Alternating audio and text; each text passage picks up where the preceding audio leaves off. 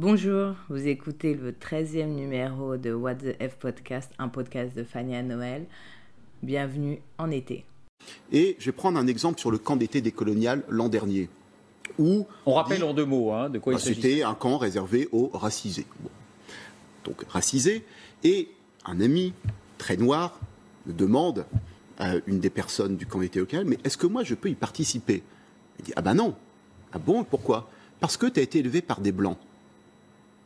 Voilà.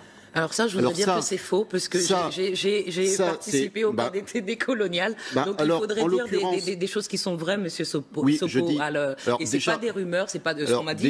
été au camp d'été décolonial. Ben, je ne dis pas que ça s'est passé au camp d'été décolonial parce qu'il n'a pas pu y participer, en l'occurrence. Mais Bien. ce n'est pas la politique Donc- qui a été menée Donc oui, euh, oui, par, bien par sûr. la, Mais la si je peux, sélection. oui. Les femmes blanches voilées ont pu assister à ce camp d'été décolonial, Ah, oui.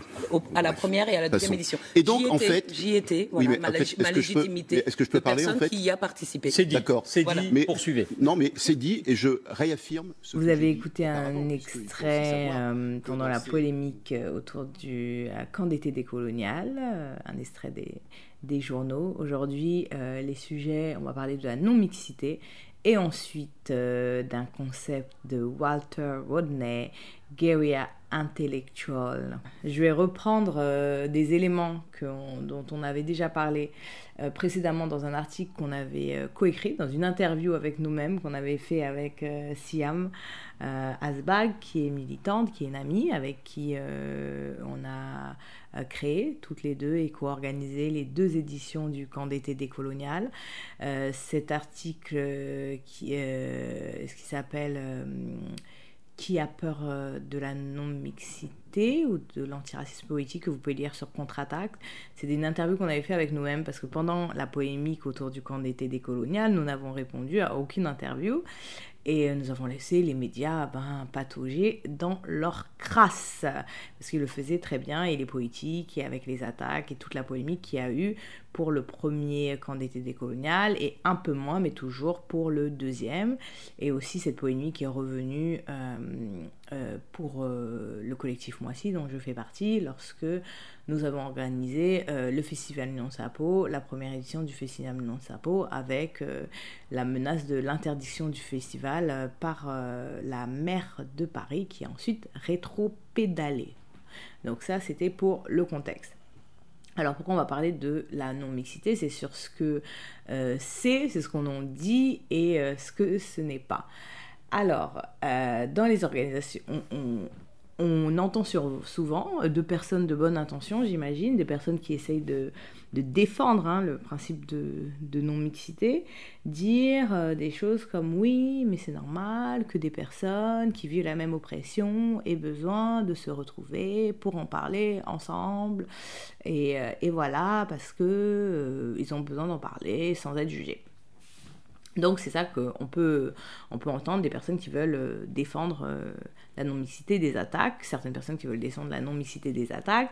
Alors euh, des personnes qui attaquent la non-mixité, ben, on est en France, donc le républicanisme, le séparatisme, c'est l'apartheid, voilà, la République est en danger, c'est une, c'est ségrégationniste, bref, vous imaginez bien tout le vocabulaire que peut utiliser des organisations comme la LICRA, les attaques, quand euh, je vous laisse aller sur internet et voir euh, l'intervention de par exemple Najat Vallaud Belkacem euh, à l'Assemblée nationale, de, de, Manuel Valls, de tous les polémistes, les articles de Marianne, etc. sur ce sujet et tous ceux qui en disent, Rosa Parks se retourne dans sa tombe, Martin Luther King, blablabla, blablabla et blablabla. Donc ça c'est pour les, les détracteurs. Et là maintenant moi je vais parler de ce que moi j'en dis. Et ce que nous en disons en tant que, que militants, en tant qu'organisation politique, de la non-mixité. Alors, euh, que ce soit pour le camp d'été décolonial, qui n'est pas une organisation, vu qu'on l'a organisé à deux, on est deux militantes, mais on l'a organisé euh, comme deux individuels, on a organisé ce projet, ou euh, euh, pour Festival Nyan Sapo, qui est organisé par un collectif, la non-mixité, euh, ça servait pas à juste se retrouver et dire oh mon Dieu, on souffre, le racisme c'est horrible et on a besoin d'être entre nous pour dire que le racisme c'est horrible. Nous avons tous et toutes des familles, des amis, Internet et Twitter, pour Internet, Twitter, Instagram, des blogs, pour pouvoir faire ça et buffer, comme on dit en anglais, c'est-à-dire vider son sac sur le fait que le racisme c'est horrible. Lorsqu'on organise euh, des choses comme le festival non-sapo, euh, comme le camp d'été décolonial, ou qu'on s'organise euh, au sein d'un collectif en non-mixité, comme le peut être Moissy, le but, ce n'est pas juste être entre nous et se regarder le nombril et dire que qu'on souffre. le but, c'est de s'organiser politiquement. Et quand on dit s'organiser politiquement, c'est-à-dire définir ce qu'on veut politiquement en tant que groupe, comment on va, qu'est-ce qu'on peut faire pour obtenir euh, ce qu'on dit, ce qu'on veut, et faire un état des lieux. C'est-à-dire, un état des lieux, ça veut dire les, priorités. Euh, quelle stratégie? Avec qui on s'allie? Euh, pourquoi? Avec qui on ne s'allie pas aussi? C'est quoi les, domaines, les secteurs, les sujets qu'on veut attaquer en premier? Comment on veut les attaquer? Et surtout pour quel objectif? Euh, La libération, l'égalité, sur un objectif de lutte euh, précis, pour obtenir euh, quelque chose, je ne sais pas, au niveau du droit. Donc ça sert à ça. c'est une forme d'organisation politique pour des objectifs vraiment concrets et c'est pas des groupes de parole. Bien sûr qu'il y a des groupes de parole, par exemple, lorsque on fait des groupes psy ou des groupes de parole sur, pour un certain démographique qui est directement impacté par un sujet. Mais là, lorsqu'on parle de la non-mixité dans le cadre politique, dans le cadre de l'organisation politique, dans le cadre d'un projet euh, euh, politique ou euh, d'un événement politique, le but n'est pas seulement de se retrouver, parce que pour ça, il y a notre sphère privée, mais le but c'est vraiment de réfléchir ensemble en partant d'expériences qu'on a vécues, bien sûr, mais de monter en généralité pour pas que ça reste au niveau individuel ou, pas, ou ne pas juste être au niveau du ressenti, mais de monter en généralité et monter aussi en complexification d'analyse, d'analyse politique, de compréhension pour euh, en faire pour euh, pouvoir développer une stratégie et des objectifs communs. Donc voilà à quoi sert la non-mixité dans, euh, le cadre d'une organisation politique et pourquoi cette non-mixité pose problème euh, ben, en France, ce n'est pas euh, la non-mixité en, elle-même qui pose problème. La non-mixité, on dit que ça pose problème euh, de manière facile parce que pour le, comment ça dire, pour l'opinion publique générale, c'est très facile de dire oh mon dieu c'est un truc interdit aux blancs en, raccourci. Donc donc voilà, mais c'est pas la non-mixité en elle-même qui, pose problème, c'est vraiment le discours politique, l'organisation politique qu'elle porte. C'est-à-dire que, euh, on l'a dit on l'a répété, que ce soit moi si l'a dit, mais même avec Siam, on le disait, si on avait fait, euh, par exemple avec Siam, un camp d'été décolonial, euh, on n'avait pas fait un camp d'été décolonial, on a fait un week-end de formation pour les personnes racisées, mais qui parle de comment on peut être plus républicain, comment il faut se détacher de ces cultures et comment il faut l'assimilation. Euh, ça aurait été vu comme euh, quelque chose de bien courageux, etc. Et de la même façon, si Moissy avait fait un week-end euh, pour les femmes noires et pour parler de leur culture barbare, de comment on peut s'extraire de sa culture barbare et être sauvé pour plonger dans le républicanisme et attendre le chevalet blanc, bah, effectivement, ça, ça n'aurait pas été pris de la même façon, ça aurait été vu comme comme euh, oui, comme quelque chose de courageux, comme euh, de la même façon que comment euh, a été traitée une organisation comme ni pute ni soumise. Donc voilà, donc la, cristallisation autour de la non-mixité, de faire tourner le débat autour de la non-mixité, c'est juste pour cacher en fait le, profond désaccord politique qu'ont nos adversaires, nos ennemis politiques, même pas adversaires, nos ennemis politiques, avec le projet politique l'objectif que portent euh, que ce soit ces projets, le camp d'été décolonial, ou euh, ces organisations comme le collectif Afroféminisme Moissy ou le festival Nyansapo. Donc voilà, donc là c'est l'enfer est pavé de bonnes intentions comme on dit Et, euh, c'était pour dire que, que la- l'argument de défense euh, pour défendre la non-mixité que certaines personnes utilisent en disant oui, ils ont on a besoin de se retrouver pour parler, ben, en fait c'est un argument qui dépolitise vraiment euh, toute la démarche qui est faite par des organisations, par des personnes qui, euh, organisent euh, ben, des projets euh, autour de la non-mixité et autour de la revendication du fait qu'on peut partir euh, de son expérience, non pas pour y rester, pour rester dans, son expérience et son ressenti, mais pour la mise en commun et pour complexifier euh, l'analyse qu'on peut avoir personnellement pour avoir un projet politique et pour monter en généralité pour ça. Donc euh, voilà, donc il ne faut pas, enfin, il faut éviter de réduire la non-mixité en disant oui, c'est pour que les gens se retrouvent pour parler ensemble. Ce n'est pas ça. C'est un- une forme d'organisation politique euh, qui a des enjeux, des limites, euh, qui n'est pas parfait, mais euh, qui, peut donner euh, certaines euh, latitudes à des personnes pour s'organiser politiquement pour, leur, pour plus de justice, d'égalité et pour leur libération. Alors, dans la deuxième partie, on va parler d'un concept qui, de Walter Rodney, euh, qui est un militant de la cause noire, un intellectuel, militant, euh, révolutionnaire, euh, qui est guyanien, et c'est un homme politique aussi, guyanien, qui a été assassiné euh, dans les années euh, 80 euh, à Georgetown. Il avait euh, 40 ans, 38, 39 ans. Enfin, il avait, c'était avant qu'il ait euh, qu'à 40 ans. Euh, son, son, son livre le plus connu, c'est euh, Comment l'Europe sous-développa l'Afrique, analyse historique et poétique du sous-développement. Euh, euh, c'est une analyse euh, matérialiste de l'histoire. Euh, qu'il a publié dans les années 70. Euh, Donc voilà, et on va euh, parler de ce concept qui s'appelle guerrier intellectual, euh, qui est qui en fait qui que moi j'aime beaucoup parce que ça ça, ça fait écho à, quelque chose que je pense qui est un peu un peu limite.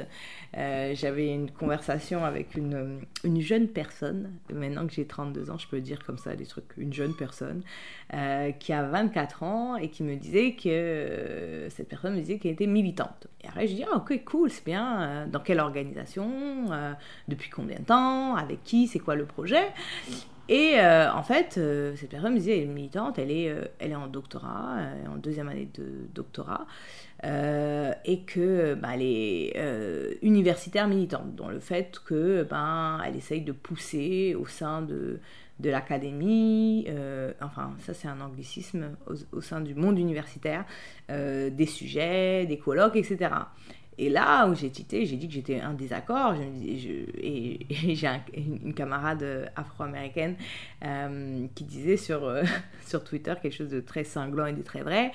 Uh, doing a PhD is not activism. Donc euh, oui, faire une thèse, être en doctorat, c'est pas être militant. Et même si on fait une thèse sur les militants, même si on fait une thèse sur des sujets militants, ce n'est pas être militant. Euh, être universitaire, ce n'est pas être militant, ce n'est pas de du militantisme. Euh, donc on peut avoir une démarche engagée, réflexive, être en lien, mais ce n'est pas du militantisme. Et, euh, et souvent, il y a cette, cette, idée que parce que euh, on étudie, on étudie le, euh, des choses qui sont liées au racisme, l'implication du racisme, etc., ben, c'est militant, ou euh, qu'on est au-dessus des militants et des analyses, etc., et qu'on peut dire ce qu'il faut, il ne faudrait pas. Par exemple, dire, oh, bon, telle communauté n'existe pas de manière épistémologique, etc., mais ce qui peut être analysé au niveau de la sociologie, de la philosophie, euh, c'est pas traduisible et c'est pas transposable quand on fait du militantisme, quand on est dans une organisation politique. Il y a des choses qui sont super, hein, en théorie, qui sont vraiment euh, super, qui sont très comme les idées, les idéales types là de Weber, les idéotypes de Weber, c'est on comprend très bien, mais c'est parce que dans euh, euh, dans la, pensée, la pensée critique, dans l'analyse, on a besoin de, faire euh, des fictions. Des fictions, et quand je dis fiction, c'est pas dans le sens négatif du terme, mais dans des fictions comme euh, on, l'a, comme on peut le voir avec Jean-Jacques Rousseau, l'invention du monde ou le contrat social. Bah, quand il explique le contrat social, c'est une fiction.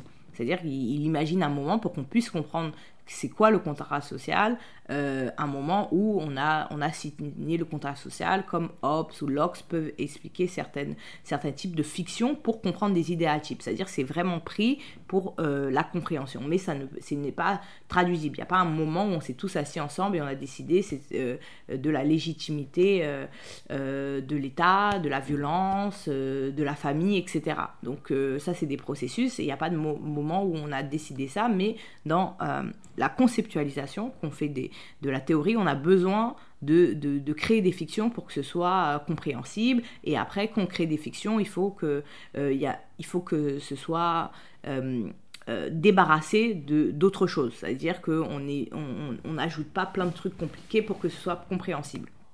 Donc, c'est pour ça que, les universitaires, c'est important. Donc, moi, je suis vraiment pas une anti-intellectuelle euh, du tout. Euh, les gens qui sont, oui, oh mon Dieu, ça, c'est des trucs intellectuels, c'est compliqué. Je suis pas du tout ça. Je pense que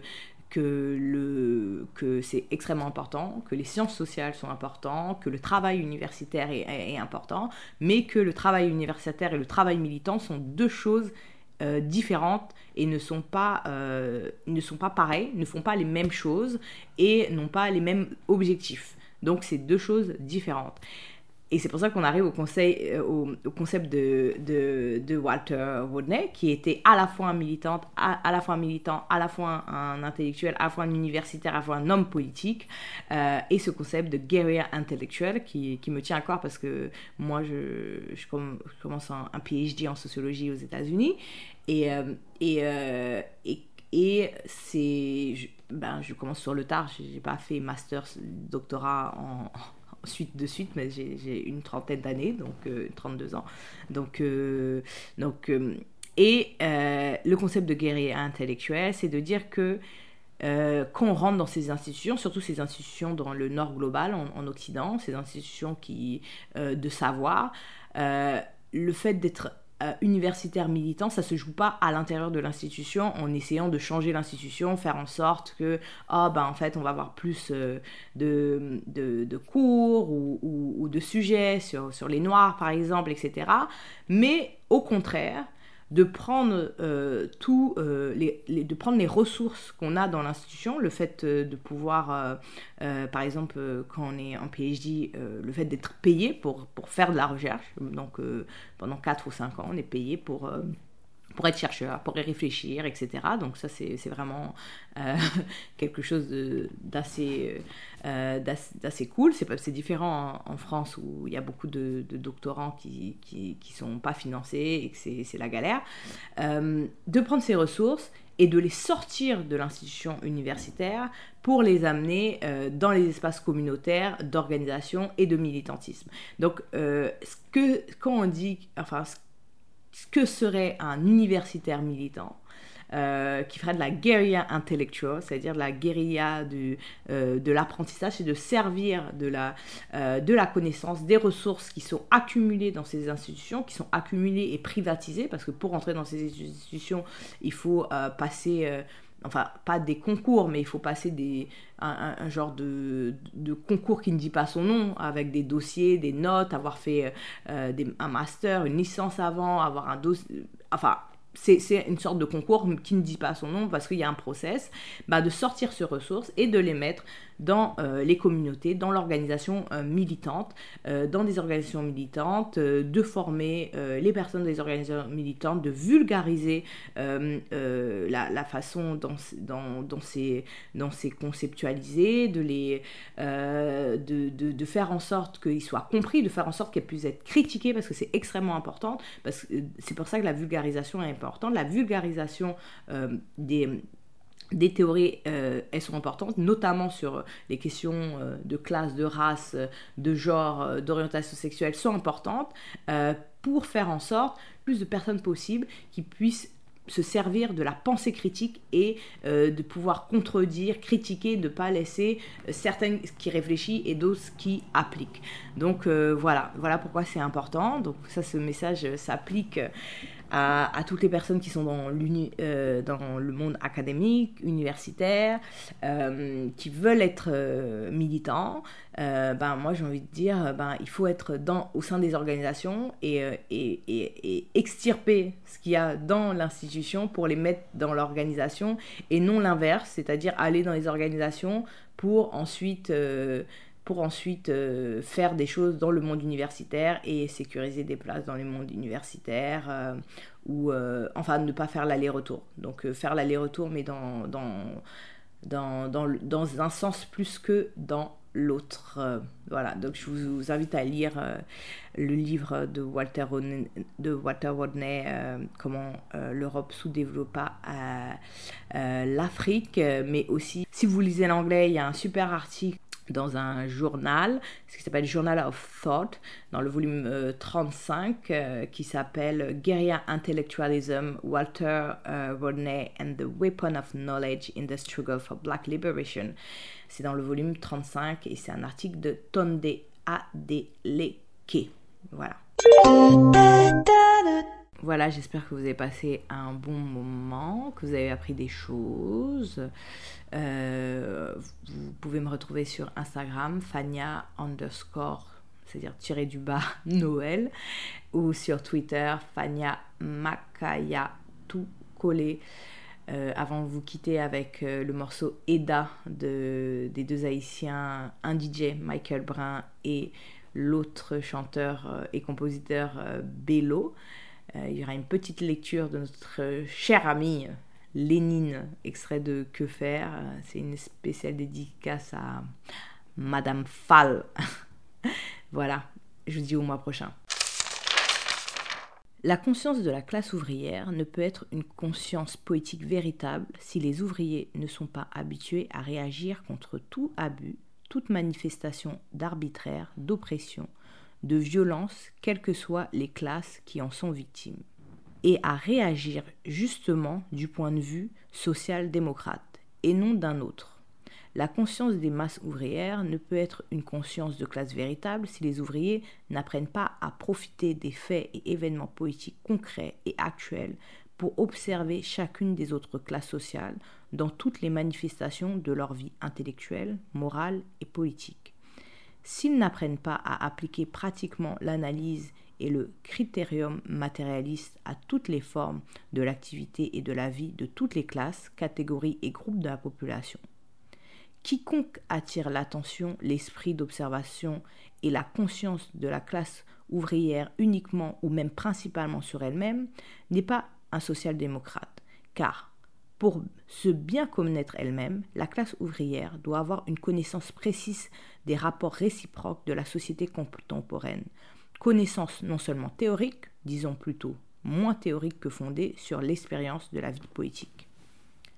Voilà pourquoi nos économistes qui prêchent la lutte économique comme le moyen le plus largement applicable pour entraîner les masses dans le mouvement politique font œuvre profondément nuisible et profondément réactionnaire dans ses résultats pratiques.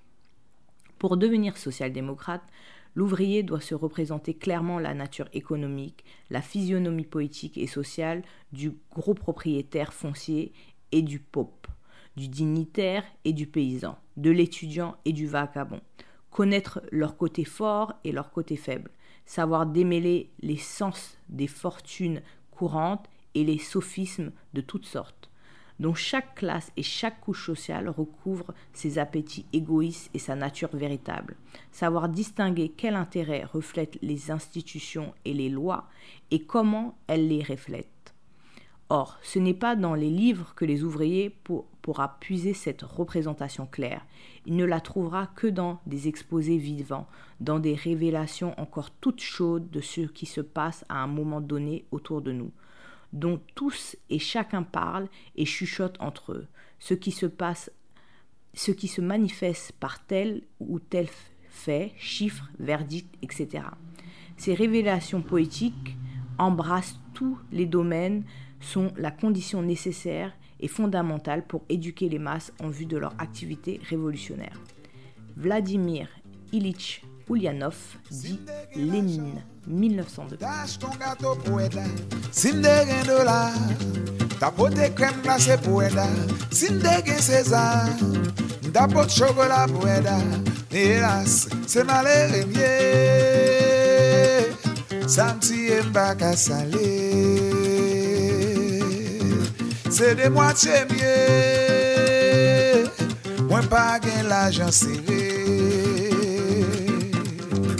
Lwa frase let la pou mwen Kenepra pou mpote pou eda Eda ou, eda ou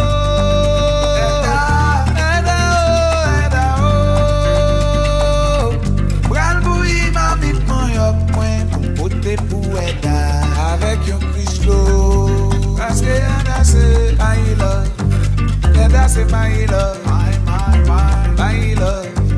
Yeah, that's it, my love. Yeah, that's it.